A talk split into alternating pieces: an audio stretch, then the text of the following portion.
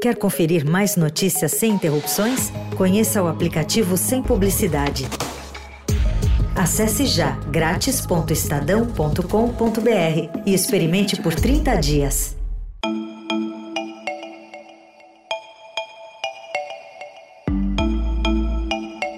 Edição de ontem desse podcast, mostramos como os profissionais do Estadão fazem a cobertura do coronavírus e de outros assuntos em home office. Esse estilo de trabalho virou uma necessidade entre os profissionais dos mais diversos setores no Brasil, que precisam continuar produzindo em um período tão difícil como este. A questão é que parte dessas pessoas tem um componente a mais que pode complicar a realização do trabalho: os filhos. Hoje um novo amiguinho está entrando em nossa escola. Digam olá para o Gerald. Olá, Gerald! Olá! Puxa, você é muito alto.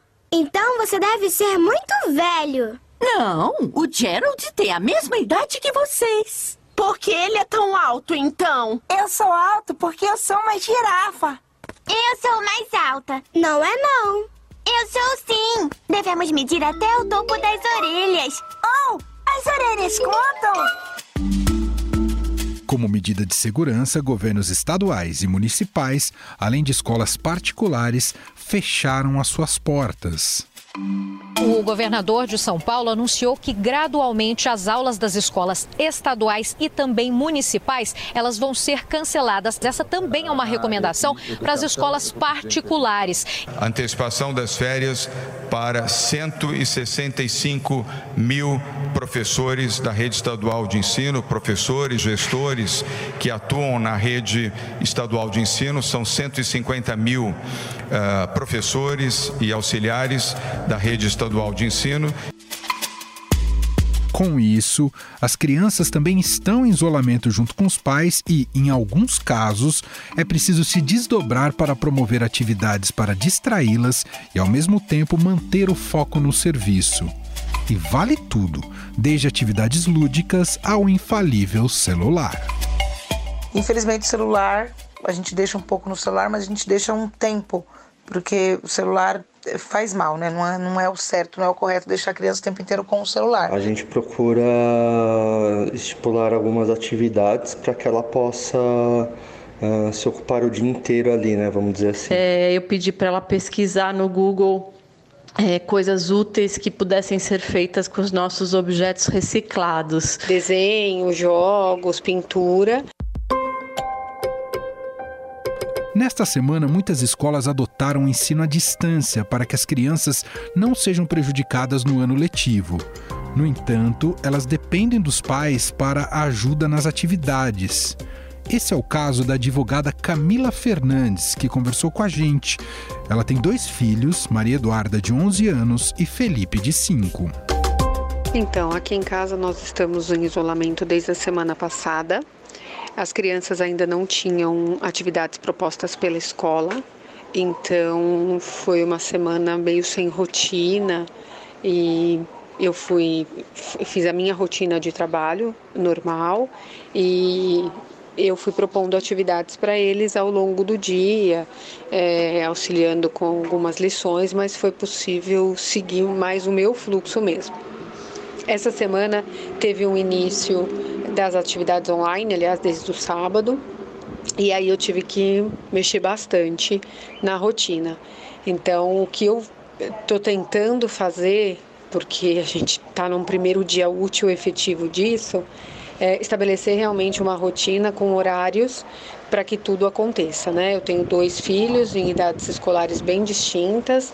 É, a Duda está no Fundamental 2, o Felipe no, no Fundamental 1 e mais a minha rotina de trabalho, mais as coisas de casa. Então, o que é, eu procurei fazer foi estabelecer um horário para que eu levante, adiante as coisas do escritório, marcando um horário para que a Duda levante, porque ela tem uma programação de horários de aula enviadas pela escola. É, o Felipe, eu coloquei um horário para levantar mais tarde, para que ela tenha um pouco mais de liberdade nesse primeiro início da manhã, com ele ainda dormindo.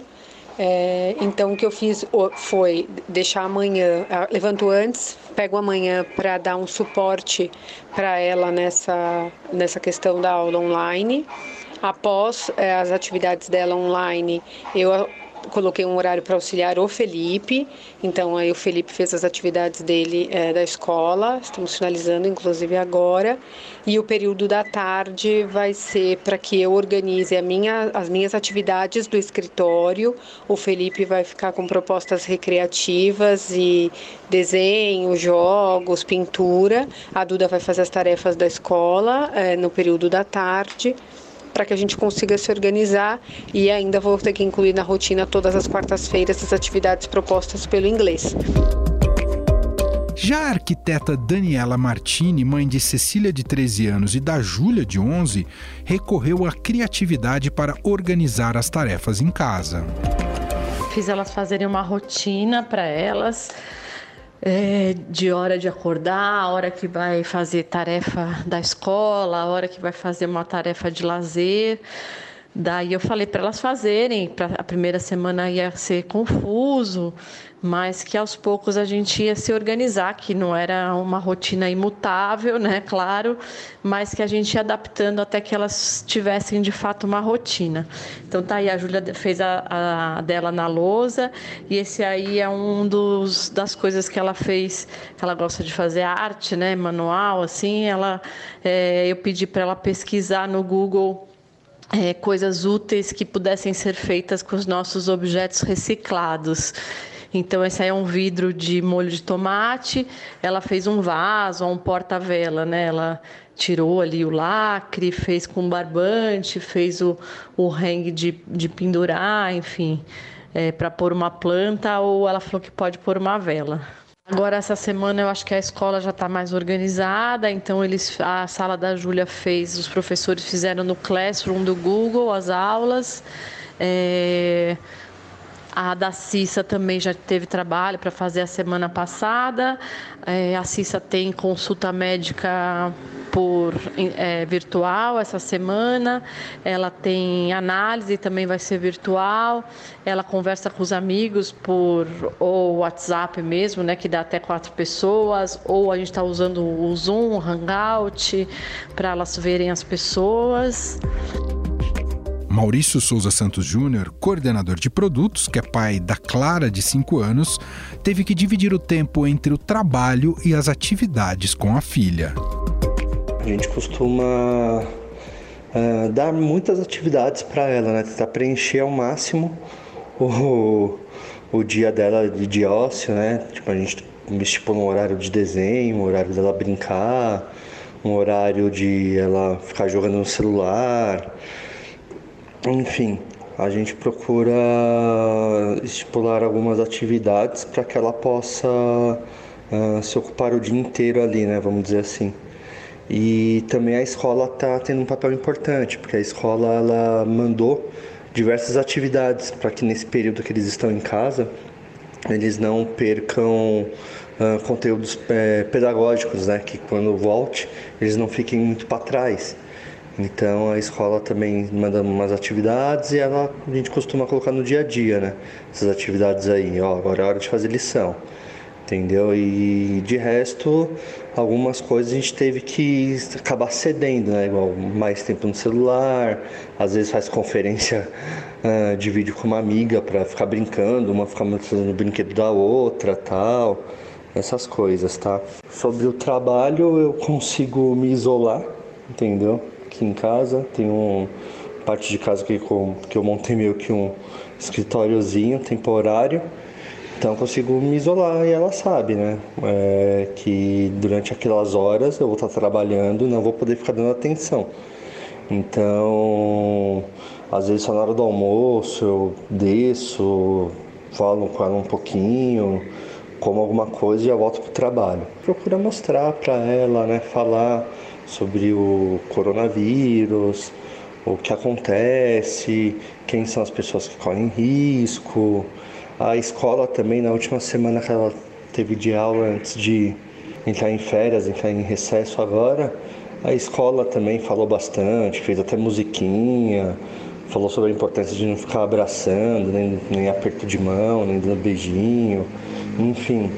É, a escola também conscientizou eles um pouco e a gente costuma mostrar no dia a dia, né? é, e, e, tentar explicar o porquê que a gente tem que tomar algumas medidas, como por exemplo a importância de cada vez mais lavar as mãos, do álcool em gel. Camila Cavalcante, arquiteta, tenta reproduzir os horários que o filho Davi, de dois anos, tem na escola para que a rotina dele permaneça.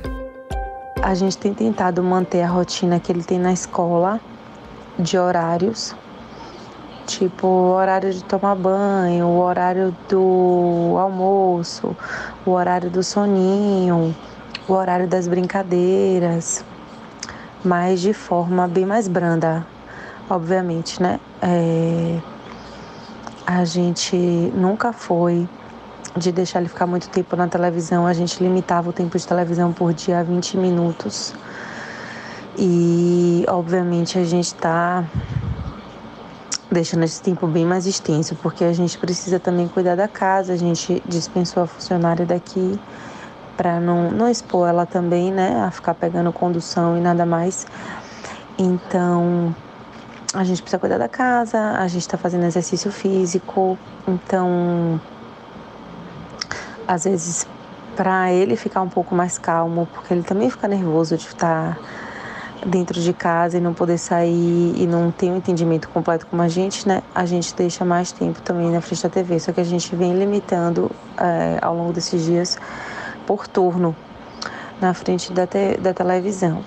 A escola tem ajudado da seguinte forma: todos os dias no aplicativo da escola eles mandam alguma atividade que possa ser feita em casa.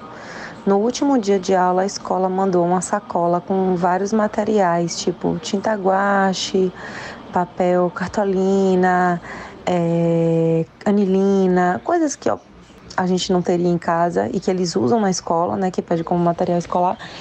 E essas atividades usam esses materiais que eles mandaram ou não.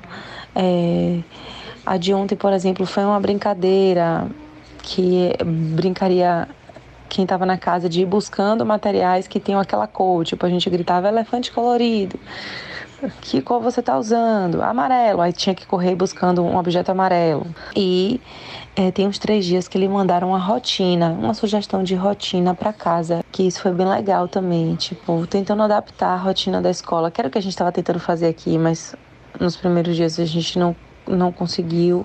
Mas o resumo é que a gente vem é, fazendo turnos, né? Eu e Caio.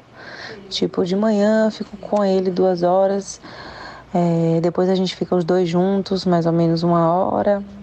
Depois a gente reveza. É, nossos dias têm, têm sido assim. Já Sara Pinheiro, que trabalha com vendas, ainda tenta se adequar a essa nova realidade com os filhos Isaac, de 7 anos, e João, de 4. É, não tá fácil, assim, não é fácil, porque eles não entendem. Eu, por exemplo, tenho um de 4 e um de 7 é, eles, a criança quando os pais estão em casa, que é o nosso caso, que meu marido também está em casa, trabalhando de casa, é, eles querem atenção o tempo inteiro. Eles, eles vão no banheiro, eles avisam, eles é, fome, tudo bem, fome é normal avisar, mas eles é uma fome assim, todo todo tempo quer comer alguma coisinha, quer, eles querem chamar atenção de qualquer forma.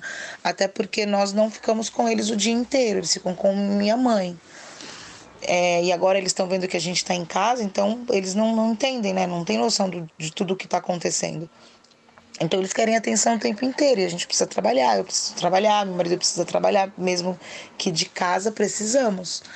Então a gente conversa com eles, é, que a gente fala para eles que, que nós precisamos trabalhar, a gente está em casa, a gente não está em casa de férias, a gente não está em casa para descansar, a gente está em casa para manter o sustento da família, né? Para colocar é, é, comida, é, uma bolachinha, um tênis, uma roupa legal. Eles precisam entender que a gente precisa trabalhar para manter esse conforto que a gente faz de tudo para dar para eles, né? É, como pais. Infelizmente, o celular, a gente deixa um pouco no celular, mas a gente deixa um tempo, porque o celular faz mal, né? Não é, não é o certo, não é o correto deixar a criança o tempo inteiro com o celular. Mas infelizmente a gente tem deixado um pouco mais, porque é o único momento que eles ficam quietos, a gente consegue colocar as nossas coisas em ordem, é, sem barulho, porque criança faz barulho, eles não têm noção. A gente consegue se concentrar quando eles estão no celular. Quando eles não estão no celular, a gente coloca eles para fazer desenho, eles ficam ali mais concentrados, é, jogos, joguinho de jogo da memória, quebra-cabeça, esse tipo de coisa. E a gente está tentando manter dessa forma. Não está fácil, mas a gente está conseguindo da melhor forma. Não há dúvidas de que o grande desafio desses pais é em relação ao aprendizado das crianças. Como ouvimos nos depoimentos, alguns colégios têm proposto atividades através de plataformas de ensino à distância, mas essa não é a realidade de todos. Afinal, como ajudar as crianças a manter a concentração nas atividades propostas pelo colégio? E quem está em escola pública? Existe solução para o aprendizado em casa? Esse período de isolamento representa uma perda em termos educacionais? Converso sobre esses vários assuntos com a repórter especial do Estadão, que cobre a área de educação, Renata Cafardo. Tudo bem, Renata Cafardo? Tudo bem, e você? Tudo bom. Bom, o número de crianças que está em casa é bastante grande. Você pode depois até dar uma proporção para a gente, Renata. E aí tem uma situação inédita que os pais precisam não só pensar o que fazer para que essas crianças estejam entretidas ao longo do dia, e mais do que isso, parece que cai uma bigorna na cabeça desses pais, porque mais do que entretenimento, é preciso educação ou pelo menos parte daquilo que a escola cumpria. Uh, esse desafio é, é, possível ser superado? O que, que você tem apurado até agora sobre isso? Você pode contar para gente, Henri? Olha, Emanuel, realmente é um desafio enorme, né, no Brasil e no mundo. Só para começar, vamos falar um pouquinho dos dados mundiais que a Unesco tem monitorado desde que começou essa epidemia, essa pandemia de coronavírus. Hoje já são 1 bilhão e 300 milhões, para a gente só dar uma arredondada, de alunos fora da escola no mundo inteiro por causa da epidemia. 138 países já tomaram medidas para fechar as escolas. Então, olha só o impacto: é 80% dos alunos do mundo, isso de jovens e crianças, tá? Contando também a universidade, estão em casa. O, o, o, desafio maior é no ensino básico, né? Que a gente fala que é o infantil, o fundamental e o médio, a criança de 0 a 17 anos. Por quê? Aqui no Brasil, principalmente, o ensino à distância, que é o que a gente está tentando fazer agora nesse momento, era proibido até então não se podia fazer educação à distância no ensino básico. Agora, recentemente, por causa da pandemia, o MEC soltou uma portaria autorizando, durante 30 dias, o ensino à distância nessa etapa de ensino para crianças. Então, por que, que é um desafio tão grande? Porque os pais nunca tiveram que lidar com isso. As escolas, muito menos. Nenhuma escola precisou preparar material de ensino à distância, porque não podia fazer, você entende? De repente elas foram pegas de surpresa e pá, comece, essa, comece a fazer isso, e é essa é a única maneira de você dar qualquer tipo de aprendizagem para o seu aluno nesse período, sem saber quando vai acabar, sem saber de que maneira fazer, sem saber que ferramenta usar, que eu tenho conversado com algumas escolas, algumas estão procurando assessoria nesse sentido para saber o que fazer, fora o problema que começa a chegar para casa, né? Os pais que já estão tentando trabalhar de casa, se virando ali naquele novo ambiente, com criança pequena, com as crianças pequenas acho que é mais difícil, e aí começa a chegar a lição para fazer, né? Acho que você tem criança em casa, né, Manuel? Você já está passando por isso também? Tô total passando por isso, Renata, e, e percebo isso que você falou, que tá todo mundo tateando, que há um mesmo um improviso. Por exemplo, uma das escolas uma, uma das minhas filhas, né, uma da escola de uma das minhas filhas, primeiro falou: ó, passa aqui para buscar o material que elas vão trabalhar em cima. Aí, algumas horas depois, falou: não, não passa aqui, porque agora a orientação é não passar aqui. E aí, eles estão tentando encontrar uma maneira disso ser totalmente virtual. Ou seja, realmente está todo mundo. Tá, tá um bate-cabeça, né, Renata? Totalmente. Da minha escola, do meu filho também. Primeiro mandou só uns vídeos e algumas atividades. Agora, essa semana, conseguiu é, receber as atividades que as crianças estavam fazendo, porque até então elas não conseguiam corrigir ou a professora poder avaliar essa aprendizagem que a criança tem em casa, tava em, tinha em casa. Meu filho até perguntava, mas eu vou entregar isso aqui que eu estou fazendo para a professora? Daí eu falava, não. Agora, essa semana, eles conseguiram fazer um jeito de que o que eles fazem em casa, eles conseguem entregar para o professor. Então, eu acho que a cada semana, a cada dia que isso passar, obviamente as escolas vão melhorar isso, elas têm equipes para isso, elas vão atrás de startups que estão por aí é, pensando em tecnologia na educação. Se a gente ficar muito tempo nessa situação, talvez no fim disso tudo tenha sido uma grande oportunidade para que a gente aprenda um pouco sobre educação à distância. Agora, e os pais, né? Os pais tem aquela maioria, pelo que a gente vê, que está desesperado querendo dar algum tipo de atividade para as crianças. Muito pai fica questionando como que eu devo ensinar para o meu filho isso. Por exemplo, eu faço um ditado para o meu filho para ver se ele está aprendendo as palavras que estão na fase de alfabetização. E aí começam a fazer e a criança fica irritada, porque o pai não faz do mesmo jeito que a professora faz. E claro, porque o pai não é professor. Não adianta a gente querer recriar o ambiente da escola dentro de casa, porque casa é casa, escola é escola. Escola, as regras são claras e as crianças seguem, às vezes até com sinal que toca, né? A hora da, de fazer isso, hora da aula de português, hora da aula de matemática, hora do recreio. E elas estão habituadas a isso. Em casa não tem sinal, em casa não é assim, né? Esse não é o ambiente, elas acostumaram familiar. Em casa, obviamente, é mais solto, você faz o que quer na hora que quer, não adianta querer impor um outro ambiente aqui. Claro, é um momento super angustiante e que os especialistas dizem. É, eu conversei até com a, com a educadora Silvia Colello, que é professora de pós-graduação da USP, uma educadora que eu gosto muito, que eu ouço muito, e ela disse: a gente tem que tentar usar esse momento para aprender outras coisas. Do ponto de vista da criança, é possível que ela se pergunte: por que de uma hora para outra eu tenho que ficar em casa? O que aconteceu com a minha escola? Nunca mais eu vou para a escola? Onde estão os meus amigos e a minha professora? Enfim, o que eu estou querendo dizer é que a compreensão do problema ajuda a enfrentar o problema. E é uma ingenuidade nossa achar que as crianças não precisam de explicação e não são capazes de entender.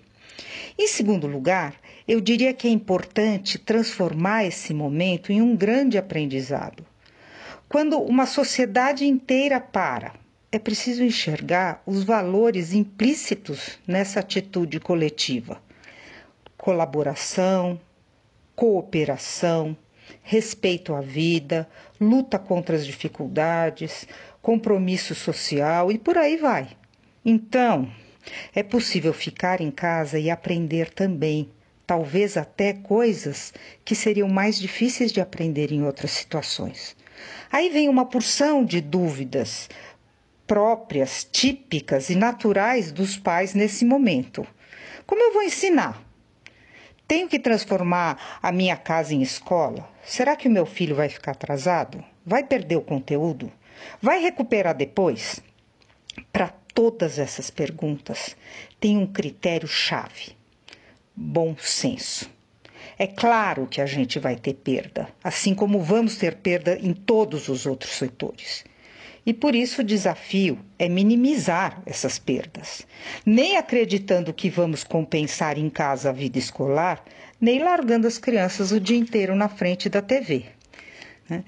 Quanto aos aspectos pedagógicos, a aprendizagem, o currículo, é preciso compreender que escola não é casa e que casa nunca será escola. Não adianta o pai bancar o professor porque não é essa a relação entre pai e filho. Não adianta insistir em uma rotina fechada, inflexível, e em casa, a hora da lição, a hora de brincar, a hora de comer, porque essa também não é a realidade da vida em família. Então, se a escola está propondo atividades online, vamos ajudar a criança a se organizar para esses momentos. Vamos organizar o espaço, vamos organizar o tempo, mas é preciso investir na autonomia para o trabalho escolar. A mãe pode até ajudar a orientar no momento de dificuldade, o pai pode até responder uma dúvida, mas não se trata de ficar acompanhando passo a passo, como um fiscal da escola.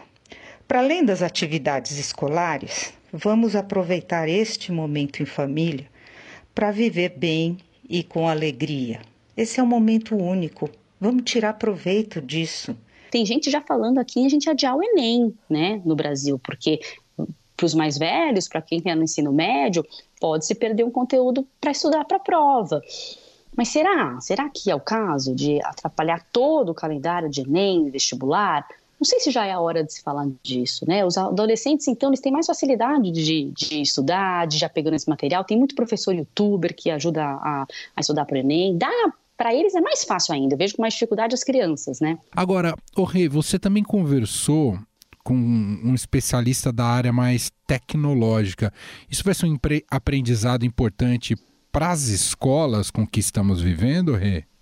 Sim, eu acho que vai ser um aprendizado enorme. É, muitas já estão procurando, né, como eu disse, especialistas nesse assunto. Esse especialista que eu entrevistei, o Marcelo, ele está assessorando algumas escolas e ele dá umas dicas de por exemplo, de se fazer uma videoaula num certo momento, em outro momento mandar uma atividade que possa ser feita só para o aluno, ferramentas, Google que podem ser usadas, tem várias ferramentas por aí que podem ser usadas, Google, Khan Academy, tem algumas que já existem, que podem ser aproveitadas por quem não tem essa, essa expertise, né? O Khan Academy é uma ferramenta bastante interessante que você individualiza o aprendizado. Então, o aluno que vai mais longe, mais rápido, ele pode ir mais rápido, mais longe. Aquele aluno que precisa de mais tempo, ele vai ter mais tempo. É um, é um exemplo bastante interessante. Eu tenho exemplos de professoras de, de ensino infantil. Teve uma, uma diretora de uma, de uma escola, ela criou um, um, pegou um bichinho como se fosse de pelúcia e os professores dublam esse bichinho na frente da câmera e esse bichinho pede para o aluno executar algum tipo de tarefa. Então é sempre muito mais fácil o, o aluno executar uma tarefa solicitada por um personagem do que pelo próprio professor. Então, para o ensino infantil funcionou e foi bastante interessante. Você tem exemplos que você pode pedir para o aluno executar experiências na cozinha de casa. Então você tem vários, vários exemplos aí na internet, tem o Manual do Mundo, que dá boas dicas de você ensinar alguma coisa, onde o aluno não precisa ficar assistindo, fazendo uma tarefa, lendo, ele pode ir lá para a cozinha e fazer uma experiência incrível. Né? Existem é, simuladores, né? Ah, você quer ensinar uma coisa mais complexa de química, física, é, existe a, a faculdade do, do Colorado, ela produziu lá é, diversos simuladores gratuitos que o professor pode distribuir para esses alunos e trabalhar em cima desse material. Né? É, enviar materiais em vídeo para o aluno ou até mesmo inverter a situação onde o aluno faz curadoria de um conteúdo que ele está vendo. Então, de repente, estou tratando a questão de lixo. Eu peço para o aluno é, fazer uma curadoria de vídeos relacionado ao tema que eu estou vendo. Então inverte até aquela questão de que o professor fornece e o aluno consome. É uma forma das crianças verem a tecnologia de outra forma, né? Como algo que vai trazer aprendizagem, não apenas como algo para distrair, para ficar lá jogado, olhando para a televisão, olhando para o celular, né? Talvez mude também essa relação da criança com a tecnologia, né? O Rê, e tem outro aspecto que eu acho que emerge, e a gente sempre discutiu na questão da educação no Brasil, que é o fosso entre o aprendizado em escola uh, particular e a escola pública. E especificamente, então, se a gente já discute essa questão tecnológica, do aprendizado à distância uh, em escolas com um pouco mais de estrutura e condição, e no ensino público, como é que fica esse momento da pandemia, Renata? É, também ainda está pior ainda, né? Porque a gente mal tem internet e computadores nas casas, na grande parte das casas de quem é mais vulnerável, de quem é mais pobre, de quem até tem um, até um salário mínimo, mais de 50% não tem é, computador internet. Então, qual que é a opção que os secretários estão vendo? O celular. Porque celular todo mundo tem, a gente tem mais celulares no país do que número de habitantes. Então, o que, que os secretários estão tentando se unir, chamar o MEC é, e chamar as operadoras de celular para ajudar, é conseguir que, essa, que essas ferramentas de educação à distância sejam passadas sem que se gaste dados do celular, que muitas vezes essas casas têm celulares, mas não têm Wi-Fi, elas usam dados, elas têm planos pós-pagos. Então, A ideia seria que as operadoras dessem o que eles chamam de dados patrocinados, é algo que eles fazem com o WhatsApp, com o Facebook, com o Instagram, para que as crianças pudessem usar ferramentas de educação à distância. Os secretários estão tentando, junto, os secretários de educação de vários estados, junto com o governo federal, tentando algo nesse sentido. Ainda é uma tentativa que começou na semana passada, é bem recente, ainda a gente não tem nenhuma nenhuma atualização sobre isso. É algo demorado que eles pensaram que se desse certo sairia só lá para abril.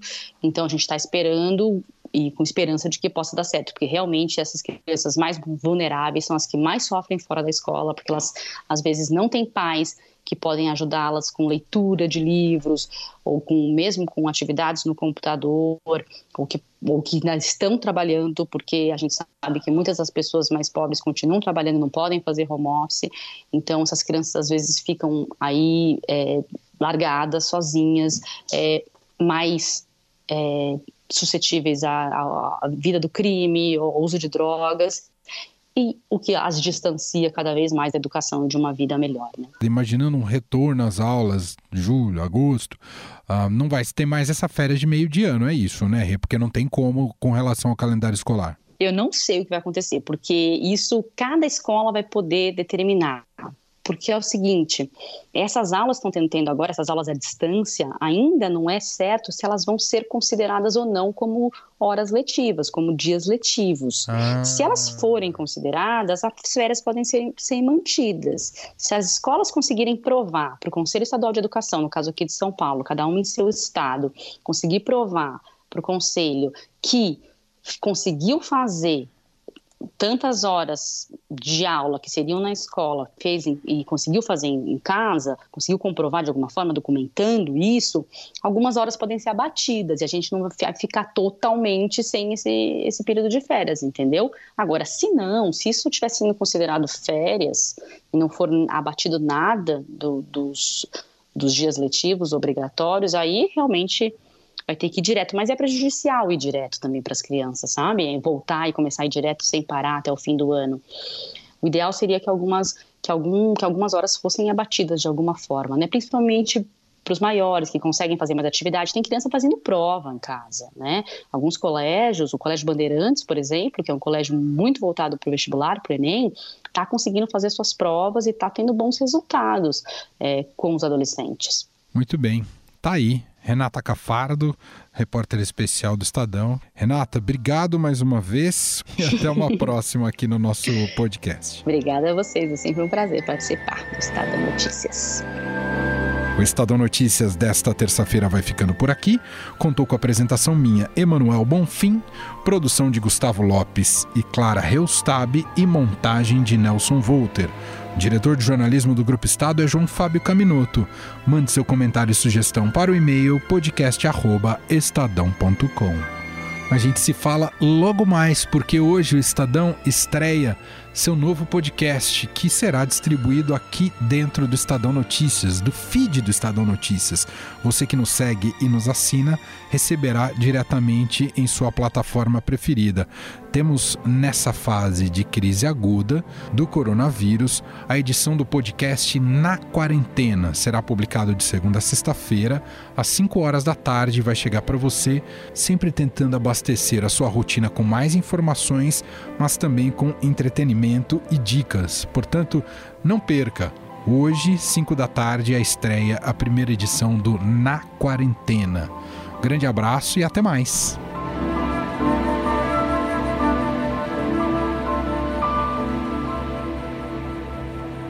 Estadão Notícias.